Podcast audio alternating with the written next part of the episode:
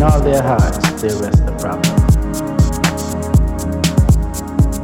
Semantic. In my heart and your heart.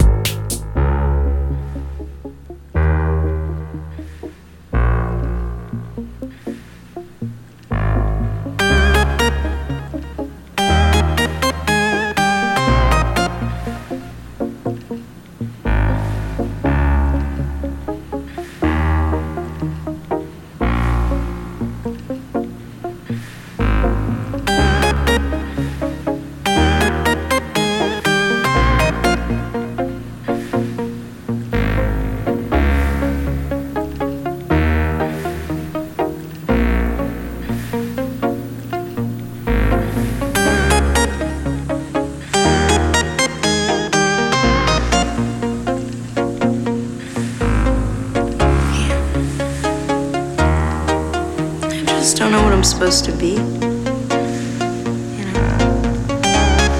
I'm stuck. Does it get easier?